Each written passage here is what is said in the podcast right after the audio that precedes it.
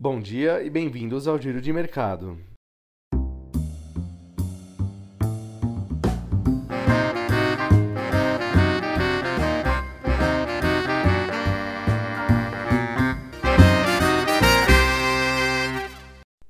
E o mercado encerrou a sessão de ontem com grande pessimismo, após um rally de seis pregões em um dia de lateralização. O Ibovespa fechou essa quinta-feira em queda, após as falas do ministro da Economia Paulo Guedes, que disse que se houver uma segunda onda de coronavírus no Brasil, assim como está ocorrendo na Europa e nos Estados Unidos, o governo precisará estender o estado de calamidade e prorrogar o auxílio emergencial.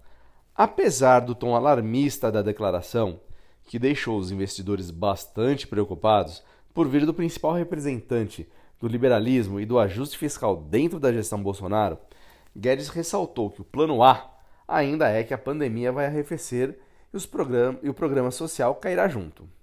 Lá fora, os presidentes do Federal Reserve, do Banco Central Europeu e do Bank of England mantiveram o tom de cautela na economia, apesar dos resultados promissores da vacina da Pfizer e da BioNTech contra o Covid-19. Nos Estados Unidos, os índices fecharam em baixa. Dow Jones caiu 1,08%, S&P 500 recuou 1%, e a Nasdaq teve queda de 0,65%. Bom, com tudo isso, o Ibovespa teve queda de 2,2%, fechando em 102.507 pontos. Enquanto tudo isso acontecia, o dólar comercial subiu 1,14%, fechando a R$ 5,47. Nesta manhã, os mercados americano e europeu operam em alta. E o giro de mercado de hoje fica por aqui. Tenham todos uma boa sexta-feira e um ótimo fim de semana. Um abraço!